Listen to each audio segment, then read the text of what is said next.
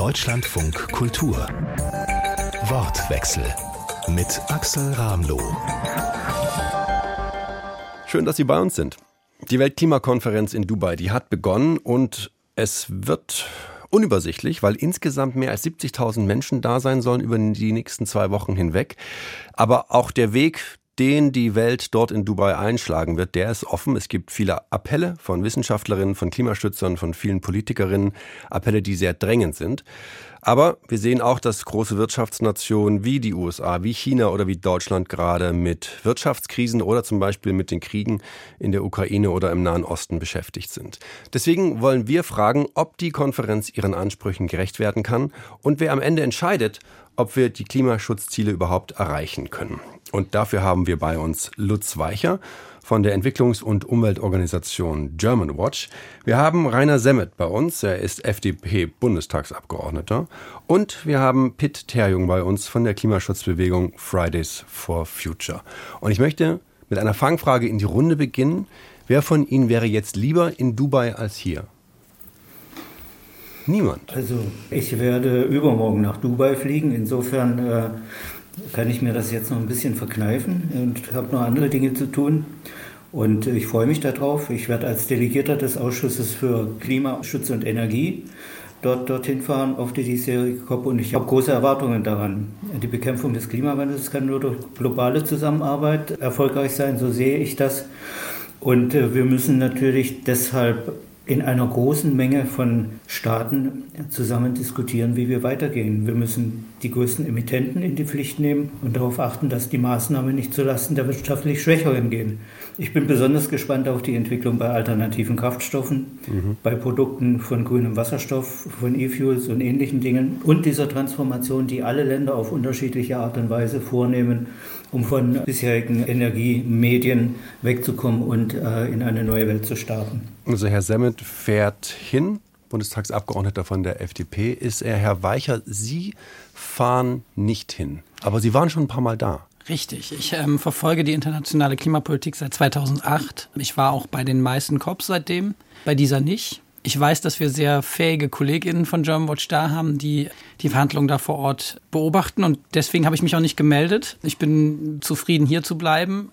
Das ist ja auch ein Aspekt der Klimapolitik, dass sie eben nicht nur auf solchen Gipfeln gemacht wird. Mhm. Und die Frage, wie die Umsetzung vor Ort, das heißt in den einzelnen Ländern äh, passiert, genauso wichtig ist. Und die Frage, was in Deutschland in der Klimapolitik passieren wird, die ist gerade hochaktuell, wird heiß diskutiert. Äh, die Frage, wie das finanziert werden soll.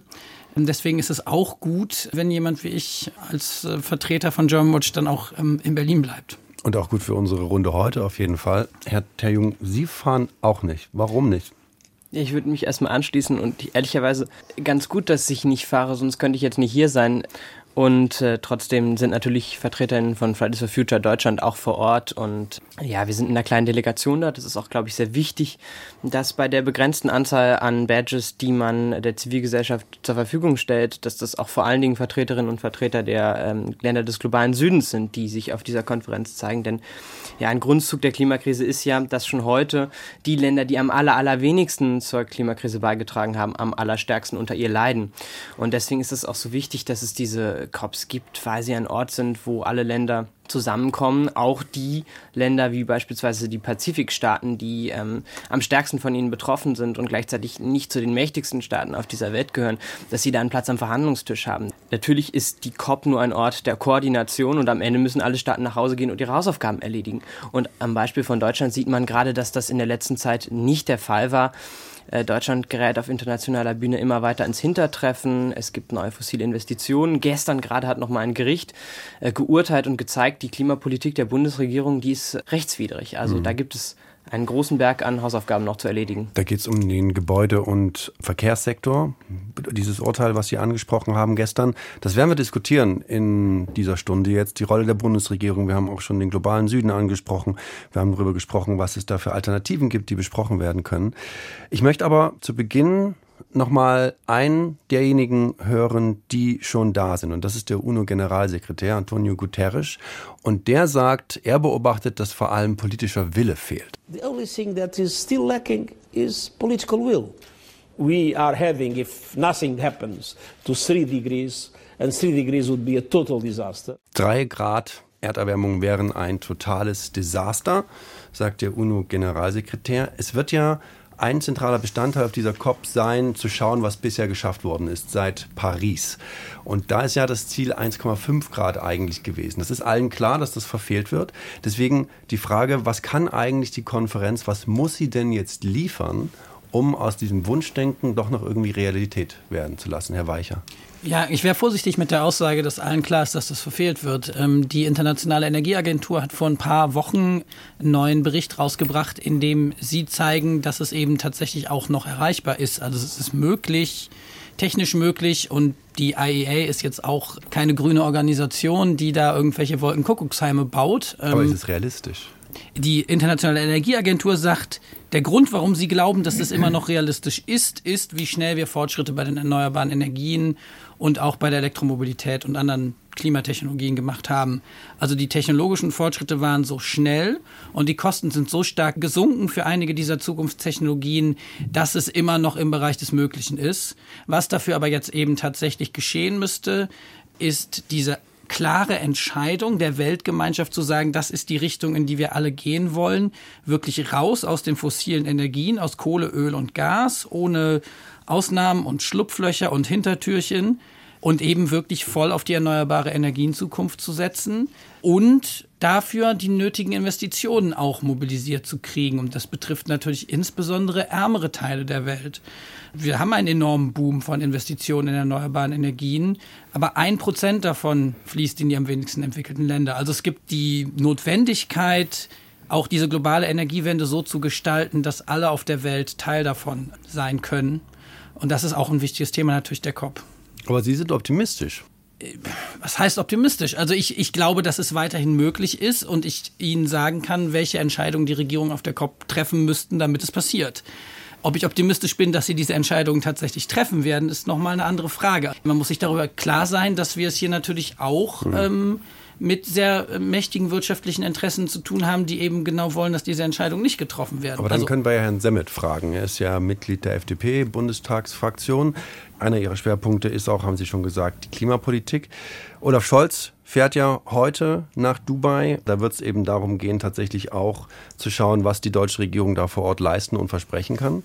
Glauben Sie, dass Olaf Scholz das verspricht, was zum Beispiel Herr Weichert sagt, dass das notwendig ist? Es ist äh, schwierig, etwas zu versprechen aus der Politik heraus, weil es hängt ja nicht nur an der Politik, sondern es, es hängt ja an unheimlich vielen Teilnehmern, die diese, diese Klimatransformation auf die Piste kriegen müssen. Weil viele Technologien, die wir brauchen, um klimaneutral zu werden, ja erst entwickelt werden. Ich muss das jetzt mal am Beispiel Wasserstoff sagen. Wir setzen sehr stark darauf, sehr viele. Ich weiß, es gibt bei allen Dingen Diskussionen, dass Wasserstoff ein wesentliches Medium der zukünftigen Energie sein wird. Aber wir müssen zum Beispiel Netze dafür erstellen. Wir sind jetzt in Deutschland, kommt das ins Rollen eben Wasserstoffkernnetze zu, zu bauen. Das heißt einfach, dass es eine Leistung, die erbracht werden kann, damit überhaupt erstmal Wasserstoff fließen kann und andere Dinge ersetzen kann. Dann muss im entsprechenden Maß Wasserstoff produziert werden. Wir haben ein deutsches Unternehmen, was äh, über 10 Milliarden in Namibia investiert, um dort Wasserstoff zu produzieren. Auch das ist etwas, was in den nächsten Jahren erst hochlaufen wird. Das Wir brauchen die Entscheidung ja jetzt, oder? Die Entscheidung, Wasserstoff zu produzieren und darin zu investieren, ist ja da. Nur, das geht nicht mit der Entscheidung, sondern das dauert, ich brauche diesen Hochlauf einer Technologie. Und am Anfang werde ich da wenig haben und mit zunehmender, mit zunehmender Zeit wird das dann mehr werden. Deshalb ist es sehr schwer, das heute mit absoluter Sicherheit zu sagen, dass in so und so vielen Jahren etwas nicht sein wird. Aber dann nochmal die Nachfrage, was kann denn Olaf Scholz denn jetzt vor Ort versprechen? Das weiß ich nur nicht. Ich muss auch dann hören, was er sagen wird. Also er wird sicher versprechen, dass wir große Anstrengungen unternehmen. Haben wir auch. Wir haben in, in, in den letzten zwei Jahren deutlich Windkraft ausgebaut. Wir haben PV-Anlagen hochgefahren. Wir sind dabei, eben Wasserstofftechnologien zu entwickeln, auch im Stahlbereich mit Wasserstoff zu arbeiten und, und, und. Und äh, ich denke, das wird er auch sagen und er wird sicher zusichern, dass wir da maximale Anstrengungen unternehmen werden, um die Entwicklung, diese Entwicklung kann ja nur von uns kommen und wir brauchen dazu eben andere Länder äh, oder andere Kontinente auf der Welt, die über viel mehr Sonne verfügen als wir, um eben in einer Zusammenarbeit dieses Ziel dann gemeinsam zu erreichen. Das, denke ich, würde hm. er in etwa sagen. Herr Terjung, was würden Sie sich denn vom Bundeskanzler erhoffen, dass er das sagt? Ich glaube, die Forderungen sind sehr klar. Wir brauchen einen klaren Ausstieg aus den fossilen Energien. Das sind Krisenenergien. Wir müssen da raus und zwar ohne irgendwelche Ausreden. Wir brauchen eine Verdreifachung ähm, der Erneuerbaren bis 2030. Wir brauchen konsequente Unterstützung für den globalen Süden. Das geht über diese Loss and Damage, Schäden und Verluste äh, Zusagen. Das muss äh, auf einer ganz anderen, in ganz, einem ganz anderen Ausmaß jetzt äh, den Ländern zugesichert werden, die heute schon die stärksten Folgen der Klimakrise erleben von den äh, historisch Verantwortlichen der Klimakrise. Dazu zählt Deutschland auf jeden Fall dazu. Viertgrößter historischer Emittent sind wir.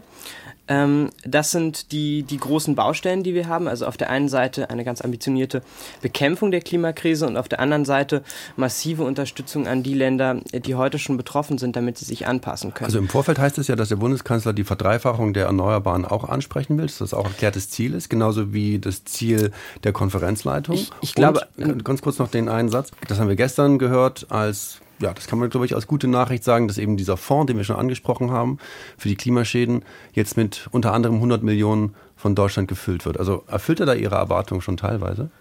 Ganz und gar nicht. Ich glaube, der Kanzler muss jetzt persönlich vor allen Dingen zwei Dinge tun. In erster Linie muss er zurückkehren zur High Ambition Coalition. Das ist eine Koalition der ambitioniertesten Staaten, gegründet von den Marshall Islands mal.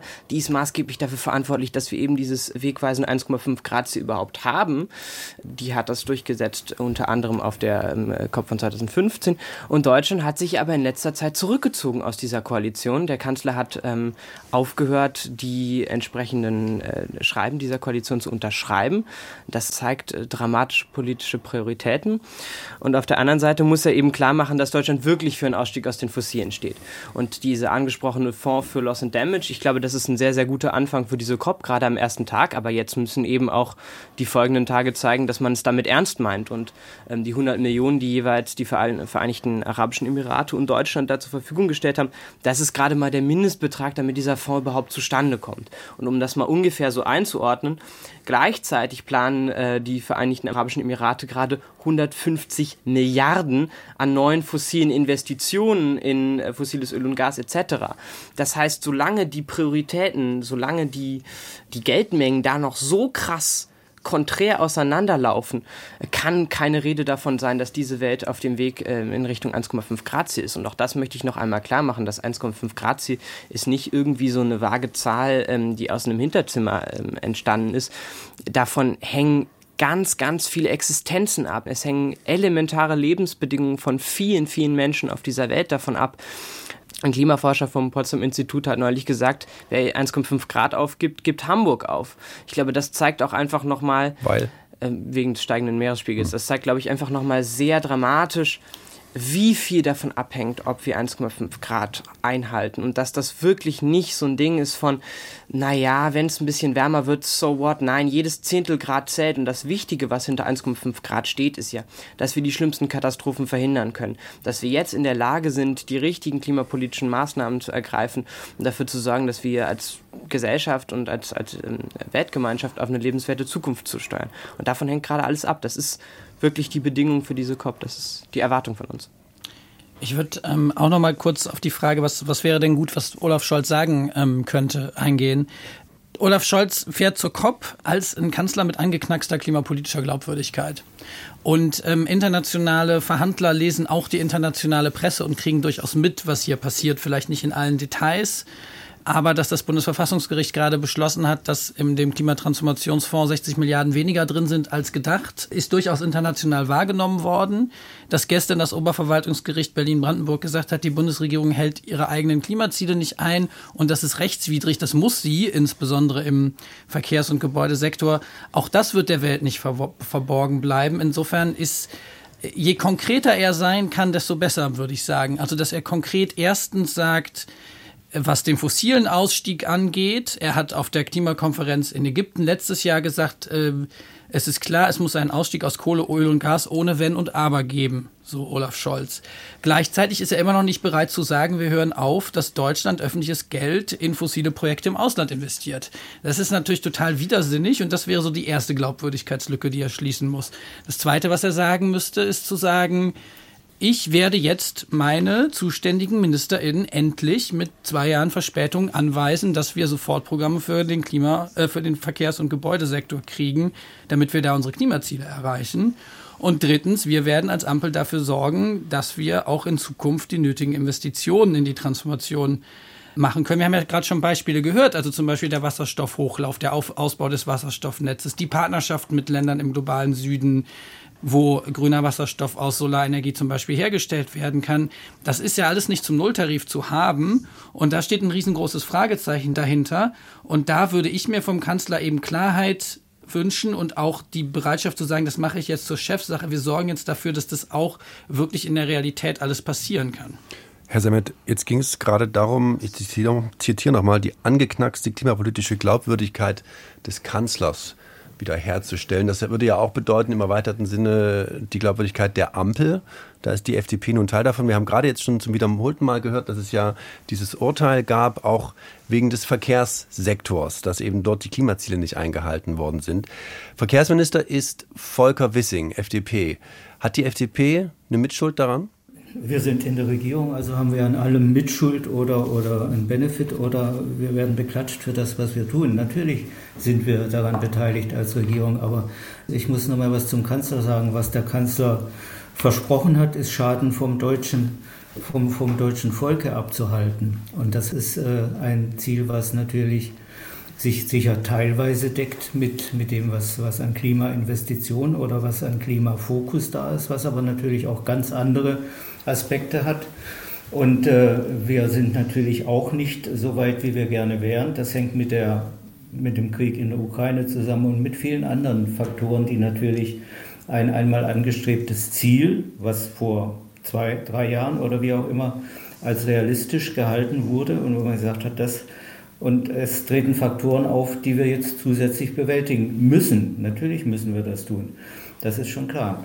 Aber um nochmal äh, zu dieser Fixierung auf die Klimaziele und äh, den Wasserstoff, das ist ja nicht Geld, was dort arbeitet, was die deutsche Regierung zur Verfügung stellt, um jetzt im großen Stil in Namibia Wasserstoff herzustellen, sondern das sind private Investitionen von Firmen, die in diesem Bereich tätig sind. Und das ist und kann auch gar nicht, weil dafür, dafür das Geld, äh, das, was wir an steuerlichen Einnahmen haben, die zur Verfügung stehen, um alle Bereiche des deutschen Staates abzudecken, kann niemals, niemals erbracht werden. Wir können Ziele fixieren, wir können auch unterstützen, aber die wesentlichen Akteure werden private Unternehmen sein, die diese Entwicklung tragen.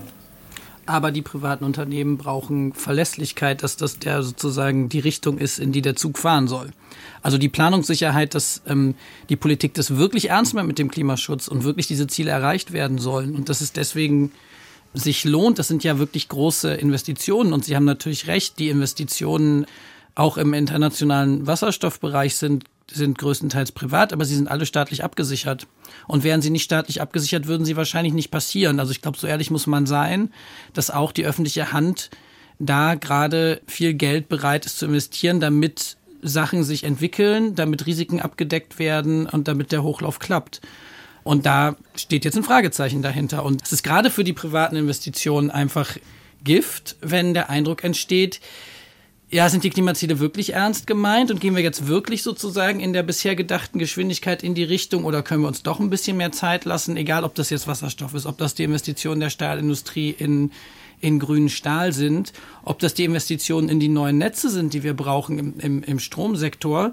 Das ist alles möglich und das allermeiste davon ist mit privatem Kapital möglich, aber das private Kapital wird nur investieren, wenn es so ein Mindestmaß an Sicherheit gibt. Und diese Sicherheit zu vermitteln, ist Aufgabe der Politik und sich an rechtlich verbindliche Ziele nicht zu halten und so zu tun, als gäbe es sie nicht, ist das Gegenteil von Sicherheit vermitteln. Das, das, Ziel ist doch das eine. Und das andere ist das, was an Maßnahmen da ist. Ich habe vorher das, das äh, im Bau befindliche neue Kernnetz für Wasserstoff genannt, was unbedingt nötig ist. Das heißt, das ist doch eine klare Sache, wo wir dahinter stehen, wo auch der Kanzler und wo die Regierung und an viele andere Stellen dahinter stehen.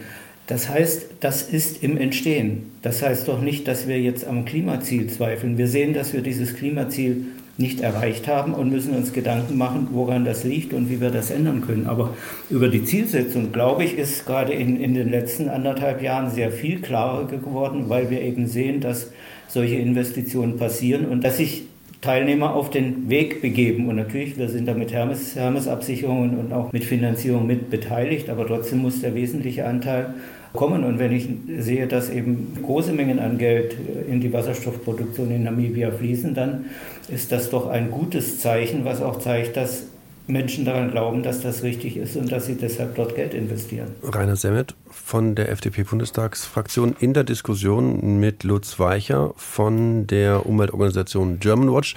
Und zugehört hat die ganze Zeit Peter Jung und an einer Stelle haben Sie wirklich sehr kritisch geguckt. Peter Jung.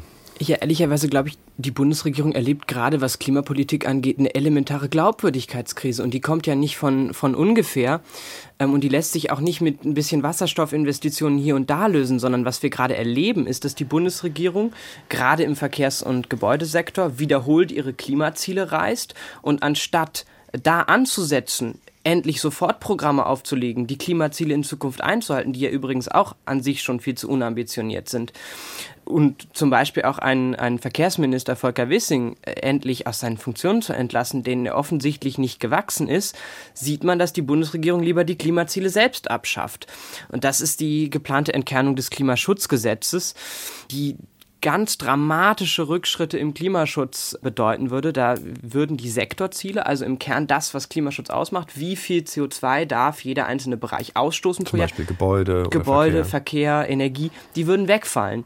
Und das macht aus verbindlichen Klimazielen, an die sich alle halten müssen, für die ein Verantwortungsprinzip gilt, macht das so unverbindliche Handlungsempfehlungen. Und das darf nicht passieren. Und deswegen ähm, muss man da auch in diesem Zusammenhang äh, das gestrige Urteil sehen, äh, denn die Bundesregierung hat sich zudem noch entschlossen, bevor dieses Gesetz jemals abgestimmt ist und durch den Bundestag gekommen ist, einfach mal so zu tun, als könne man die ähm, entsprechenden Sektorziele nicht mehr einhalten und müsste man nicht sofort Programme einlegen, die dazu da sind, äh, dass ähm, erhöhte Emissionen dass man darauf reagiert, dass man sie im Folgejahr wieder einhält. Da hat das Gericht ganz klar gesagt, nein, wer Emissionen reißt, der muss im nächsten Jahr hm. wieder ähm, die eigenen äh, Klimaziele einhalten. Das ist das, was wir von der Bundesregierung erwarten. Also die Rolle der Bundesregierung und wie viel Klimaschutz sie betreibt, die sehen wir hier sehr unterschiedlich in dieser Runde. Einmal Rainer Semmet ist bei uns hier im Deutschlandfunk Kultur. Er ist Bundestagsabgeordneter von der FDP. Genauso wie Pitt Terjung von der Klimaschutzbewegung Fridays for Future und Lutz Weicher von der Entwicklungs- und Umweltorganisation German Watch. Wir diskutieren die Weltklimakonferenz, die jetzt in Dubai begonnen hat. Und da müssen wir doch auch die Frage stellen, hat Deutschland die entscheidende Rolle da? Werden nicht die USA, China und Indien entscheiden, was da passiert oder nicht, Herr Weicher? Na, das Tolle bei ähm, einem multilateralen Prozess in den Vereinten Nationen ist tatsächlich, dass es das eine entscheidende Land eben nicht gibt, sondern dass das ein internationaler Konsens ist, der da erarbeitet wird, eine internationale Einigung, an der viele Parteien be beteiligt sind. Es ist gut und es ist, äh, das ist auch ein großer Unterschied jetzt zum Beispiel zum G20-Prozess, wo sie eben nur die, die 20 größten und reichsten Länder um den Tisch sitzen haben, ähm, dass da eben auch wirklich die kleineren Staaten und die, die vom Klimawandel besonders verletzlich sind, mitsprechen können. Also kleinere, ärmere afrikanische Staaten, die jetzt schon unter Dürren leiden, äh, kleine Inselstaaten, die sind eben da alle mit am Tisch. Aber können die auch mitentscheiden? Ja, die können mitentscheiden. Wenn die als Gruppe sagen würden, mit diesem Ergebnis sind wir nicht zufrieden, dem stimmen wir nicht zu, dann gäbe es kein Ergebnis.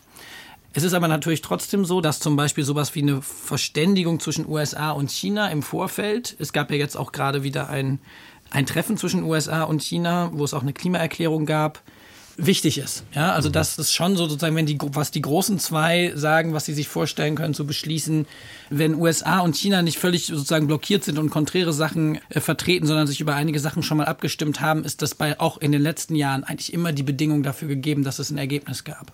Aber und ein da, Ergebnis, mit dem vor allem die beiden leben können, oder? Genau, das ist dann erstmal der kleinste gemeinsame Nenner, den, den die sozusagen äh, definieren. Und der Witz ist jetzt, wie komme ich von dem kleinsten gemeinsamen Nenner, mit den USA und China gut leben können, zu einem ambitionierteren Ergebnis, was dem Klima mehr bringt und für das sich USA und China auch aus ihrer Komfortzone rausbewegen müssen. Und da komme ich hin, indem ich Allianzen habe zwischen Ländern des globalen Nordens und des globalen Südens. Also am Anfangspunkt so einer Konferenz haben wir schon in der Regel immer noch die Situation, dass sich ein Block der Industrieländer einem Block der Entwicklungsländer gegenübersteht und dazwischen ein großer Graben ist. Und diesen Graben müssen sie überwinden, damit sie gute Ergebnisse kriegen. Und sozusagen das, das Mindestmaß ist, dass jeweils der Größte aus den beiden Gruppen, eben USA und China, dass diese miteinander reden und sagen, also so und so können wir uns das vorstellen. Das ist dann aber eben etwas auch, was den beiden nicht übermäßig wehtut. Und wenn es dann gelingt, dass sie zum Beispiel europäische Länder haben, die beim Klimaschutz ambitionierter sind, aber die zum Beispiel auch bereit sind, bei der Klimafinanzierung mehr zu tun, die mit lateinamerikanischen, afrikanischen, asiatischen Ländern, die ebenfalls auch sagen, wir sind auch bereit, ähm, beim Klimaschutz mehr zu tun. Wir sind auch nicht nur hier, um Verpflichtungen zu vermeiden.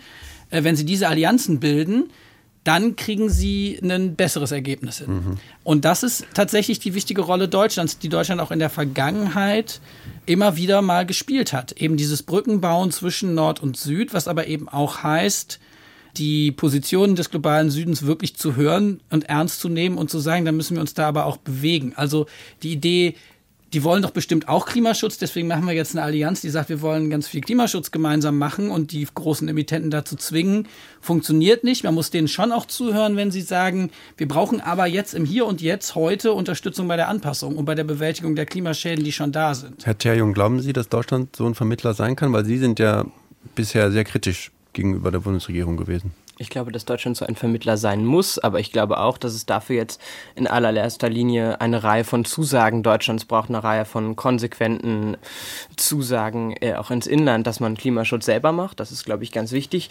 Länder wie China halten sich ja vor Lachen den Bauch, wenn Deutschland ankommt mit dem äh, moralischen Zeigefinger und sagt, äh, halt jetzt, haltet jetzt mal eure Klimaziele ein, wenn wir das bei uns selber nicht mal schaffen. Ich glaube, das ist die grundsätzliche Bedingung dafür. Und dazu kommt, dass wir bei dieser COP, ich würde sagen, mehr als bei jeder zuvor erleben, dass es auf der einen Seite ein wahnsinnig wichtiges Ereignis ist. Wir liegen acht Jahre nach, der, nach den äh, Pariser Klimazielen. Auf der anderen Seite haben im letzten Jahr die globalen Emissionen einen neuen Höchststand erreicht und der Präsident dieser COP ist gleichzeitig Industrieminister der Vereinigten Arabischen Emirate und ein Ölboss. Und man hat nachweisen können, dass er unter anderem mit Deutschland versucht hat, ähm, die COP jetzt zu nutzen, um neue Öldeals abzuschließen. Das hinter, untergräbt natürlich enorm die Glaubwürdigkeit von, von so einer Konferenz. Und dann muss man sich schon fragen, ob man diese Konferenz überhaupt noch ernst nehmen kann langsam. Gleichzeitig damit die Konferenz erfolgreich ist, braucht es ganz dringend ähm, eine glaubwürdige Absage des Kanzlers an eventuelle Öldeals. Es braucht ganz glaubwürdige Zusagen und es braucht ambitionierte ähm, Klimapolitik, die Deutschland, aber auch die andere Länder betreiben. Also letztendlich, die COP ist sowas wie ein, ein Spielfeld und es kommt wirklich darauf an, was man draus macht. Ich habe etwas anderes noch über die COP gelesen. Die COP sei ein Wanderzirkus. Da wird zwei Wochen viel diskutiert und am Ende entscheiden dann die Großen in letzter Minute, was gemacht wird und was nicht. Das ist ein sehr harsches Urteil. Jemand in der Runde würde höchstwahrscheinlich, ich schätze mal, alle von Ihnen in der Runde stimmen dann nicht zu. Aber vielleicht gibt es ja jemanden, der erklären kann, woher dieser Eindruck kommt. Sie waren doch ein paar Mal da, Herr Weicher. Ja, und die Cops werden immer größer. Und die Zirkuselement ist vielleicht tatsächlich ein bisschen harsch, aber ich sag mal, die Elemente von so einer internationalen Messe. Also es gibt immer größere Länderpavillons von immer mehr Ländern.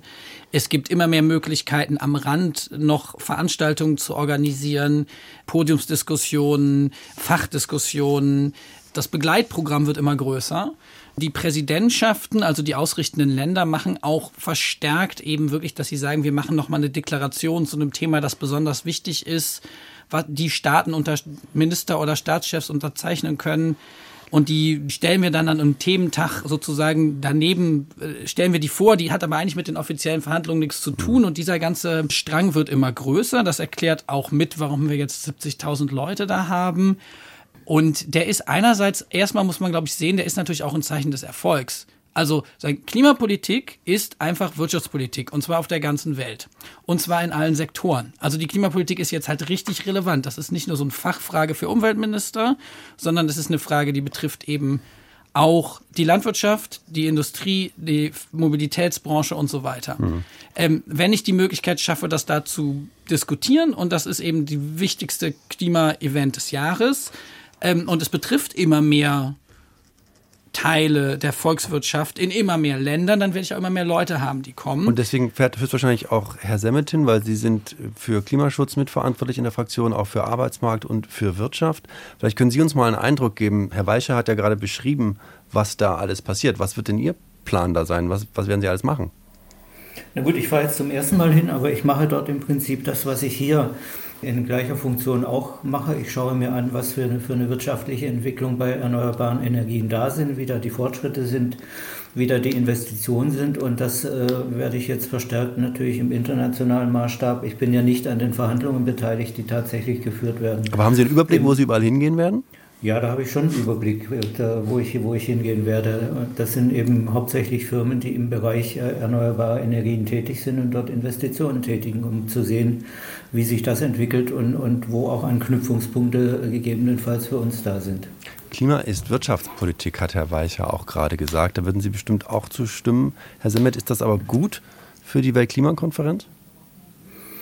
Äh, es ist so. Und deshalb muss ich zu der Präsidentschaft noch was sagen. Ja, das ist ein scheinbarer Widerspruch, dass gerade eine Person aus einem äh, Erdölstaat Präsident ist. Aber wir müssen auch sehen, dass äh, gleichermaßen die, die Staaten, die im, im Süden sind und Erdöl heute als Ware verkaufen, natürlich auch in erster Reihe stehen, um erneuerbare Energien herzustellen, weil dort entsprechend viel Sonne vorhanden ist und entsprechend viel Potenzial dort auch einen Wechsel zu vollziehen. Und äh, ich glaube, dazu ist es gar nicht so dumm, jemand dort zu haben. Und da werden sicher noch sehr viele andere äh, Vertreter und auch äh, Firmen aus diesen Ländern vertreten sein, was für uns durchaus natürlich wichtig ist, weil wir können unsere Umstellung unseres Energiesystems natürlich nicht in Deutschland generieren, weil wir dazu die Möglichkeit nicht haben. Also zwei Punkte dazu. Ich glaube auf der einen Seite die Kriterien dafür, dass man Präsident der COP wird, die sind unter anderem, dass es keinen Interessenskonflikt gibt. Natürlich ist es ein offensichtlicher Interessenskonflikt, wenn man einerseits Ölboss, andererseits Präsident einer Klimakonferenz ist. Das ist ein Widerspruch, den man nicht aufheben kann. Und das schlägt sich auch absolut in den ähm, Dingen wieder, die ähm, Herr Al-Jabir dann bis jetzt gemacht hat. Er fordert keinen Ausstieg aus den fossilen Energien, sondern irgendwie nur so ein, eine Scheinlösung, dass man müsse fossile Energien emissionsbefreien. Niemand weiß genau, was das sein soll. Es ist auch natürlich etwas, was nicht realistisch ist. Und die andere Sache, Sie haben vollkommen recht, ähm, der globale Süden äh, da ist das Ziel, dass der ähm, ganz massiv jetzt in erneuerbare Energien einsteigt und dass er sich selber versorgen kann mit erneuerbaren Energien. Aber dazu muss man ihm auch die Möglichkeiten geben. Und die Realität ist die heute, dass äh, Sie hatten das vorhin schon angesprochen, ein ganz, ganz, ganz kleiner Teil der Investitionen in erneuerbare Energien aktuell in den globalen Süden fließt und dass der globale Norden sich immer wieder sträubt, die Möglichkeiten dem globalen Süden zu geben, um das zu machen. Und da wäre auf der einen Seite Entschuldung, das heißt, der globale Süden ist ganz massiv verschuldet, hat dem sind finanziell ganz oft die Hände gebunden. Und diese Schulden, die liegen ähm, beim Internationalen Währungsfonds, die liegen bei der Weltbank und das wäre ein leichtes für ähm, reiche Staaten wie Deutschland, diese Schulden zu erlassen. Dann hätte der globale Süden viel mehr finanziellen Spielraum. Die andere Sache ist, es gibt sowas wie Jet Peace, Energiepartnerschaften. Die sind dazu da, dass Staaten des globalen Nordens dem Süden dabei helfen, die erneuerbaren Energien auszubauen, finanzielle Zusagen da treffen. Da ist es total wichtig, dass wirklich auch die Menschen vor Ort, die Zivilgesellschaft profitieren. Aber es gibt ganz viele Instrumente, die es möglich machen in internationaler Klimapolitik, dass der globale Süden seine erneuerbaren Energien ausbauen kann. Aber was das ganz sicher nicht ist, das sind neue fossile Investitionen, das sind ähm, Ölbosse als Präsidenten einer COP und das sind auch ganz sicher äh, keine Öl, Gas und ähnliche äh, Verträge. Das auf gar keinen Fall. Ich würde auch zu der Frage der Präsidentschaft noch mal kurz ergänzen. Das ist eine schwierige Situation, ehrlich gesagt, den Chef des Nationalen Öl- und Gasunternehmens als COP-Präsident zu haben. Da, da liegt der Interessenskonflikt auf der Hand. Das wurde schon gesagt. Jetzt ist er der Präsident und jetzt kommt es wirklich darauf an, sich klarzumachen, die Präsidentschaft gestaltet diesen Prozess nicht alleine sondern die Staat, das ist ein, ein Party-driven Process. Diese Floskel wird man äh, da jeden Tag mehrfach hören. Was heißt das? Das heißt, dass es ein von den Vertragsparteien gestalteter und vorangetriebener Prozess ist. Niemand also von anders. Den, von den Staaten. Von oder? den Staaten. Also die Staaten, die das Paris-Abkommen und die Klimarahmenkonvention unterzeichnet haben, entscheiden, was da passiert und was da nicht passiert. Und es ist deswegen die Aufgabe der Vertragsstaaten und der Zivilgesellschaft, eben bei so einem Fall, wo der Interessenskonflikt so in der Luft liegt, eben ganz besonders hinzuschauen. Also Also die Präsidentschaft muss wissen, dass sie bei dieser Frage, wie gehen sie mit dem Thema fossile Energien um, sie massiv unter Beobachtung stehen und sehr genau hingeguckt werden wird, ob sie da irgendwelche Tricks versuchen oder ob sie versuchen, besonders ambitionierte Optionen unter den Tisch fallen zu lassen oder so. Und diesen Druck spüren sie, glaube ich, auch schon sehr deutlich. Sie haben heute schon den ersten Entwurfstext vorgelegt mit Optionen, was man zu dem Thema sagen könnte. Wir hatten letztes Jahr in Ägypten das Problem, dass die Präsidentschaft sich die ganze Zeit geweigert hat, die Option, man könnte ihren fossilen Ausstieg beschließen, überhaupt in ihre Textentwürfe zu schreiben. So, über den Punkt ist die emiratische Präsidentschaft schon mal hinaus und ich glaube, nicht, weil sie das besonders toll finden, die, die Perspektive, dass das da möglicherweise beschlossen werden könnte, weil es ja sozusagen ihren wirtschaftlichen Interessen natürlich entgegensteht, aber weil sie spüren, alle gucken dahin und alle machen das auch zu einem Lackmustest davon, ob es der emiratischen Präsidentschaft gelingt, eine gute Präsidentschaft zu sein, die eben ein, ein ehrlicher, neutraler Vermittler sein muss, der einen guten Verhandlungsprozess organisiert zwischen den Vertragsstaaten. Aber die Vertragsstaaten sind eben am Ende die entscheidenden Player, nicht die Präsidentschaft.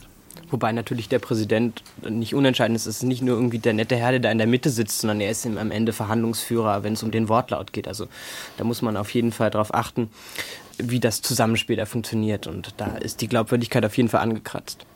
Das heißt, wir sind in einer Situation, wo wir hier auch unterschiedlich drauf schauen, was eigentlich die Präsidentschaft dort erreichen kann, welche Rolle sie spielt. Aber vielleicht können wir noch mal kurz zurückgehen zum Sinn dieser Weltklimakonferenzen. Es gibt ja trotzdem immer wieder die Frage, die im Raum steht, höchstwahrscheinlich kommt die jedes Jahr, wenn die Konferenz ist, was genau dort tatsächlich verbindlich erreicht werden kann, wenn am Ende doch die großen Staaten immer wieder sagen können, ja, wir waren dabei, wir haben das mit beschlossen, aber umsetzen ist ja eine ganz andere Frage. Herr Semmet, und da wird ja auch immer wieder auf die Bundesregierung geschaut. Beschließen ist das eine, umsetzen ist das andere. Naja, natürlich. Aber das ist ja gerade in der, in der Regierung, in der wir jetzt sind, ist das ja ein zentrales Thema. Auf der anderen Seite ist, äh, was uns vorgeworfen wird, natürlich, dass wir vielleicht äh, in Entscheidungen etwas länger brauchen, eben ist aber bedingt durch die Tatsache, dass wir drei sehr unterschiedliche Parteien sind, die aber trotzdem ein gemeinsames Ziel verfolgen. Und es geht um den Weg, wie wir zu diesem Ziel kommen. Und das dauert in der Diskussion oftmals etwas länger. Heißt aber nicht, dass wir uns prinzipiell uneinig sind in dem, was wir als Ziel formuliert haben.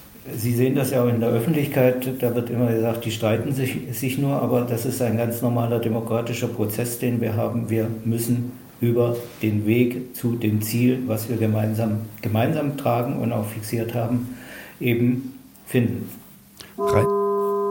Und da tatsächlich wie für uns gemacht. Rainer Semmet von der FDP muss jetzt nämlich los zu einer Abstimmung. Wir zeichnen das auf und Rainer Semmet muss jetzt tatsächlich, wir hören es mit, sich auf den Weg machen. Herr Semmet, deswegen sagen wir an dieser Stelle an Sie vielen Dank. Ich danke auch für die Teilnahme und wünsche noch alles Gute. Tschüss. Die, tschüss. Danke. Herr Semmet wird in zwei Tagen nach Dubai fliegen und auf der COP ebenfalls schauen, wie das dort ganz genau funktioniert. Ich möchte gerne unsere restliche Zeit nochmal nutzen, um auf einen anderen Aspekt einzugehen, und zwar auf die Weltlage. Und Herr Weichert, es gibt einen Text bei German Watch, so einen Einführungstext in die aktuelle Gemengelage rund um die Weltklimakonferenz. Der beginnt gar nicht mit der Frage, was dort alles erreicht werden muss, sondern da geht es erstmal um die Geopolitik. Da geht es um den Ukraine-Krieg und auch den Nahostkrieg. Da steht drin, dass diese beiden Kriege die Ergebnisse auf der Weltklimakonferenz durchaus beeinflussen könnten. Wie denn? Was passiert dort vor Ort, dass diese beiden Kriege dort einen Einfluss haben können? Das ist der Kontext, in dem diese Verhandlungen stattfinden. Und da, da treffen Diplomaten verschiedener Länder aufeinander. Es ist einerseits die Stärke von multilateralen Prozessen in den Vereinten Nationen, dass das gerade, glaube ich, der einzige Raum ist, wo sie ähm, israelische Delegierte und palästinensische Delegierte, russische Delegierte und ukrainische Delegierte überhaupt im selben Verhandlungsprozess haben können.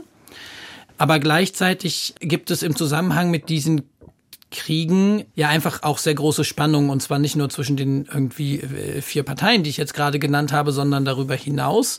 Und das kann die Verhandlungen überschatten. Also dass äh, Länder irgendwie das Gefühl haben, sie müssen jetzt erstmal was dazu sagen. Also das eine ist ja immer, was findet sozusagen offiziell im großen Verhandlungsraum statt. Das andere sind, welche ähm, Gespräche gibt es auch an der Seite im Gang oder sozusagen mal informell äh, zwischen einzelnen Staaten.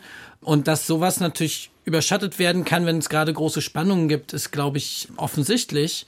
Und das äh, bedeutet, dass es schwieriger wird. In so einem Kontext wird es einfach schwieriger, überhaupt international sich auf irgendwas zu einigen. Und das kann auch die COP treffen. Und gleichzeitig muss man auch sagen, so ein UN-Prozess ist halt auch eigentlich genau für sowas gemacht. Also das ist eben genau der Rahmen, wo es trotzdem geht. Ähm, als wir 2015 das Paris-Abkommen verhandelt haben, tobte in Syrien ein wirklich schrecklicher Bürgerkrieg. Äh, Russland ähm, spielte in Syrien eine sehr sch schlimme Rolle. Russland, China und USA haben sich im Sicherheitsrat aber völlig blockiert über Monate lang. Der konnte gar nichts entscheiden. In Paris gab es einen Monat vor der COP einen schlimmen Terroranschlag. Da war das geopolitische Umfeld auch nicht einfach. Und da haben wir es immerhin geschafft, dieses Abkommen zu vereinbaren. So, der geopolitische Kontext ist jetzt vielleicht sogar noch ein bisschen komplizierter als 2015. Aber ich bin trotzdem der Ansicht, es wird sicherlich schwierig, aber es wird nicht unmöglich. Es ist, es ist auch mit diesen Spannungen möglich, äh, sich auf was zu einigen. Herr Terjung, dass es geopolitisch schwierig ist, das haben Sie ja bei Fridays for Future auch gesehen, die Diskussion rund um Greta Thunberg und die Unterstützung für Palästina, die Vorwürfe an Israel, das hat ja auch die Klimabewegung stark getroffen, da wird viel diskutiert. Haben Sie den Eindruck, dass wir da auch jetzt an so einem Punkt sind, wo die Debatte ums Klima vielleicht wichtig ist, aber vielleicht tatsächlich für viele eher nach hinten fällt im Ranking? Also ich würde auf der einen Seite sagen, wir erleben natürlich gerade Zeiten multipler Krisen. Corona, Krieg, Klimakrise, das ist an vielen Stellen, glaube ich, persönlich überfordernd. Und auf der anderen Seite, glaube ich, muss man auch anerkennen, dass diese multiplen Krisen irgendwo zusammenhängen und zusammengreifen. Und ich finde, ähm, der Ukraine-Krieg ist ein exzellentes Beispiel dafür, wie ein Krieg fossil befeuert werden kann. Das heißt, ähm, Klimapolitik ist ein Stück weit auch immer Geopolitik. Und wenn wir darüber reden, wie wichtig es gerade jetzt ist, dass wir wirklich ehrlich aus allen fossilen Energien schnell aussteigen, dann bedeutet das auch immer, fossile Energien sind mit geopolitischen Abhängigkeiten behaftet. Die Tatsache, dass Deutschland so sehr abhängig von russischem Gas war, die ist maßgeblich dafür verantwortlich, dass es in Deutschland so eine starke Inflation, eine Energiekrise und all die Folgen, die wir bis heute noch erleben, gegeben hat, die in unseren unmittelbaren Nachbarländern gar nicht so stark stattgefunden haben. Das heißt, die Lektion, die wir aus dem Ukraine-Krieg lernen können, die ist, es ist grundsätzlich ein Problem fossiler Energien, dass man sich damit abhängig von autokratischen Staaten macht. Und aktuell erleben wir, naja, alter Wein in neuen Schläuchen. Jetzt ähm, ist eben Katar und übrigens auch die Vereinigten Arabischen Emirate das neue Russland. Jetzt ähm, bezieht Deutschland daher Flüssiggas in ganz, ganz großen Mengen. Riesige Überkapazitäten werden da geschaffen. Mittlerweile kann mehr fossiles Gas nach Deutschland importiert werden als vor dem Ukraine-Krieg durch den Bau neuer Flüssiggasterminals an unseren Küsten. Also da erleben wir auch, durch schlechte Klimapolitik können die geopolitischen Krisen dieses Planeten befeuert werden. Aber da erleben wir dann auch, dass Klimapolitik sich manchmal eben auch tatsächlich Realpolitik, wie das immer so schön oder schlimm heißt, beugen muss? Also Deutschland braucht Energie und muss es von irgendwoher bekommen? Sie wird ihr gebeugt, aber das ist keine Zwangsläufigkeit, ganz im Gegenteil. Es gibt ja Studien zum Beispiel vom Deutschen Institut für Wirtschaftsforschung, die zeigen, das wäre eigentlich gar nicht nötig gewesen, dass man auf die Energiekrise ähm, durch den Ukraine-Krieg reagiert, indem man neue Flüssiggasterminals baut. Im Gegenteil, das ist für mich total ähm, kontraintuitiv. Wir erleben, okay, eine geopolitische Abhängigkeit von fossilen Energien hat dazu geführt, äh, dass wir in eine riesige Krise reingeraten und was macht man? Man macht genau nochmal das. Also dazu kommt natürlich, dass diese Abhängigkeiten auch irgendwann mal gegen den expliziten Rat von Experten geschaffen wurden. Insofern würde ich sagen, ganz andersrum, die äh, Realpolitik muss es endlich schaffen, Klimapolitik als dringende Notwendigkeit mit einzubeziehen, als Faktor mit einzubeziehen, der endlich in jeder politischen Entscheidung mitschwingt, äh, wo es dann heute nur oft um Wirtschaft geht. Und da muss man anerkennen, das Klima gehört dazu. Ich würde das nochmal dick unterstreichen. Gucken Sie mal eigentlich auf jede Krise, die wir in den letzten Jahren hatten. Sie werden immer fossile, fossiles Geld da drin finden, immer fossile Profite, die die mitfinanzieren. Beim russischen Angriffskrieg auf die Ukraine ist das offensichtlich. Ähm, aber wenn Sie nach Aserbaidschan gucken, das ist schon gar nicht mehr in den Medien, aber der Konflikt um Bergkarabach äh, vor wenigen Monaten noch, ähm, äh, Aserbaidschan ist ja ein anderer großer Öl- und Gaslieferant für die EU, einer, der wichtiger geworden ist, weil man sich von Russland abhängig machen wollte. Katar und Iran finanzieren Terrorgruppen im, im Nahen Osten. Also egal, wo sie hinschauen, haben sie sehr, sehr häufig die Tatsache, dass eben Länder, die mit Öl und Gas ähm, sehr viel Geld verdienen, dieses Geld auch einsetzen, um damit Krieg und Terror zu bezahlen. Und selbst wenn Sie in die USA schauen, also wenn wir jetzt Fracking-Gas aus den USA importieren, wenn Sie gucken, wohin die Parteispenden fließen aus der Fracking und aus der fossilen Industrie in den USA, dann ist das halt leider auch äh, die Partei, nämlich die Republikaner von Donald Trump, die gerade würde ich sagen, an der ähm, Unterminierung der amerikanischen Demokratie ziemlich äh, intensiv arbeitet. Also wir finanzieren mit fossilen Probleme. Und das größte Problem ist die Klimakrise. Wir finanzieren aber noch lauter andere internationale Probleme auch damit und deswegen müssen wir davon schleunigst weg. Aber USA ist doch auch wieder so ein Beispiel, wie vielleicht dann Klimaziele aus den, wie ich schon gesagt habe, dem seltsamen Wort realpolitischen Gründen dann vielleicht doch nicht so groß behandelt werden. Da ist nächstes Jahr die Wahl. Ähm, Joe Biden will wiedergewählt werden. Die wirtschaftliche Stimmung unter den Menschen ist nicht so gut im Land und meistens ist ja der Ölpreis, wie hoch oder niedrig der ist, so ein entscheidendes Barometer dafür, wie, wie die Menschen, wie sie sich fühlen. Das muss man nicht schön finden, aber es ist ja so. Die Frage hinter dieser langen Einleitung ist dann, heißt das eigentlich nichts Gutes für die amerikanische Klimapolitik? Also, falls Donald Trump wiedergewählt würde, das würde natürlich definitiv nichts Gutes. Ja, ich meine, aber erstmal stand jetzt zur, zur Weltklimakonferenz. Die Regierung Biden hat ja Milliarden auf den Weg geschickt, um erneuerbare Energien zu fördern, eher durch Subventionen, dass es also dazu anregen soll, die Erneuerbaren zu fördern. Gleichzeitig aber sagt die Regierung Biden ja auch, wir suchen weiter nach Öl, auch in Naturschutzgebieten. Also es ist ja schon ein sehr zweischneidiges Schwert, wenn man sich so die US-Politik anschaut. Und da bleibe ich wieder dabei. Die USA werden ja mitentscheidend sein, was dann für ein Text da am Ende rauskommt in Dubai ich würde sonst vielleicht etwas anders deuten. Ich habe das Gefühl, Biden muss sich im Zweifelsfall entscheiden, ob er ein echtes Alternativangebot zu Donald Trump liefern möchte und ob er eine echte Alternative zu klimapolitischer Zerstörung, ja zur Leugnung der Klimakrise eigentlich ähm, aufbauen will und damit viele Menschen, die seit nach Jahren der klimapolitischen Widersprüche auch im eigenen Land enttäuscht sind, ob er die wieder gewinnen will. Ich glaube, das ist die entscheidende Frage. Und äh, Gleichzeitig erleben wir so etwas ja auch in Deutschland. Wir haben ganz klare Mehrheiten für Klimaschutz in Deutschland. Wir haben gerade einen Einspieler von Antonio Guterres gehört, mhm. woran Klimapolitik heute scheitert. Das ist nicht in erster Linie daran, dass Politik den Menschen erklären müsste, dass das ja auch irgendwie ein bisschen wichtig ist mit dem Klima und einer lebenswerten Zukunft, sondern es liegt daran, dass es eklatant am politischen Willen mangelt. Herr Weicher, Sie haben uns die ganze Zeit nachgedacht. Ich habe jetzt die ganze Zeit nachgedacht ähm, und bin zu dem Schluss gekommen, was Joe Biden geschafft hat mit dem Inflation Reduction Act, ist natürlich erstmal, dass das das größte Klimaschutzgesetz ist, was wir in den USA hier hatten, was einen richtig massiven Einfluss auf die Emissionen nehmen wird. Deswegen äh, können die USA gerade bei einer Klimakonferenz auftreten, ohne aus dem Raum gebuht zu werden. Ja. Trotzdem gibt es da an zwei Punkten Glaubwürdigkeitslücken. Das eine ist eben tatsächlich auch in den USA die Sache, der Abschied von den fossilen Energien, auch das, der Abschied davon zu sagen, wir ähm, stecken da öffentliches Geld rein oder erlauben, dass das auf öffentlichem Land äh, gefördert wird, ist uneindeutig und, und sozusagen hin und her. Ja? Und das andere ist natürlich die Finanzierungsfrage für den internationalen Klimaschutz und die internationale Klimaanpassung auch. Also dadurch, dass ähm, Haushaltsfragen im Kongress so ähm, blockiert werden, ähm, weil die Republikaner da ihre Blockademöglichkeiten ausspielen, ähm, haben die USA nie die Möglichkeit, auch nur äh, Finanzmittel bereitzustellen, die ihrer Verantwortung irgendwie annähernd nahe kommen würden. Das hat man jetzt gerade bei dem Fonds für die Klimaschäden auch wieder gesehen. Und ich glaube, darunter leidet dann die, die amerikanische Position bei den Verhandlungen schon ziemlich, dass klar ist, ähm, sowohl beim Abschied äh, von den fossilen ist die Regierung nicht konsequent genug, könnte es aber sein. Und ähm, bei der Finanzierung ist sie es auch nicht. Da muss man ein bisschen Verständnis dafür haben, dass das mit dem Kongress schwierig ist. Aber schwierig, viel Geld für internationale Zusammenarbeit zu mobilisieren, ist es halt auch in jedem Land. Also das ist jetzt auch kein Grund, dann zu sagen, ach, dann lässt man die Amerikaner damit durchkommen, sondern die USA müssen das hinkriegen, ähm, angemessen zur, zur internationalen Finanzierung dieser globalen Gemeinschaftsaufgabe beizutragen. Wie sieht es denn aber dann noch mit China aus? Die haben wir auch schon ein, zwei Mal kurz angesprochen. Da ist eine etwas andere Ausgangslage, völlig anderes politisches System, aber natürlich auch ein Land, das wirtschaftlich unter hohem Druck steht.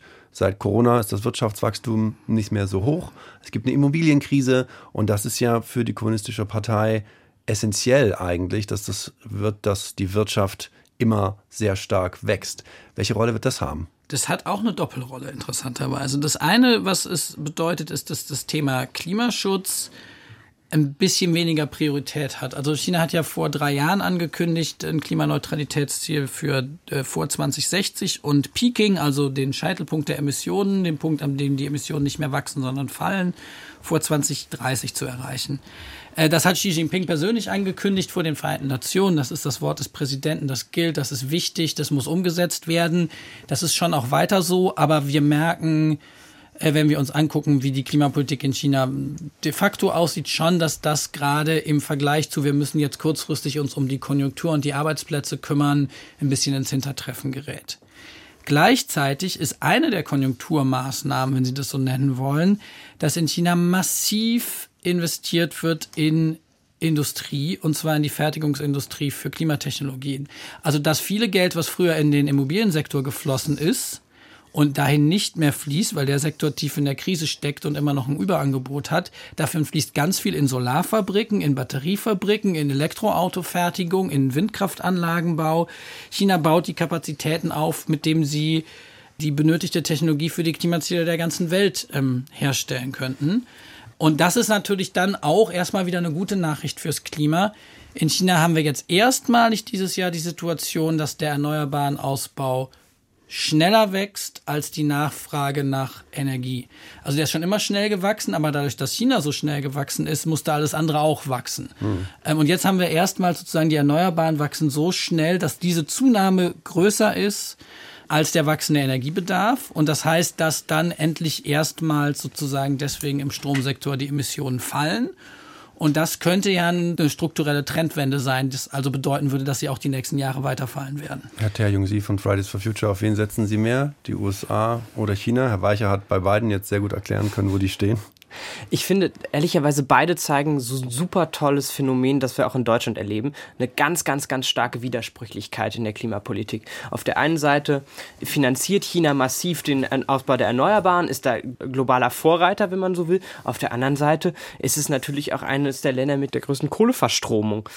Und das ist grundsätzlich eine Frage, die bei dieser Klimakonferenz ein Thema sein wird, inwiefern man es schafft, den Ausbau der Erneuerbaren mit verbindlichen Zusagen anstelle aus den Fossilen zu verbinden. Und das findet man in Deutschland äh, in der Lage hierzulande auch sehr schön wieder. Ich meine, wir haben gerade eine Haushaltsdebatte, eine Haushaltskrise, wo man sich fragt, ja, wie füllt man eigentlich dieses Milliardenloch?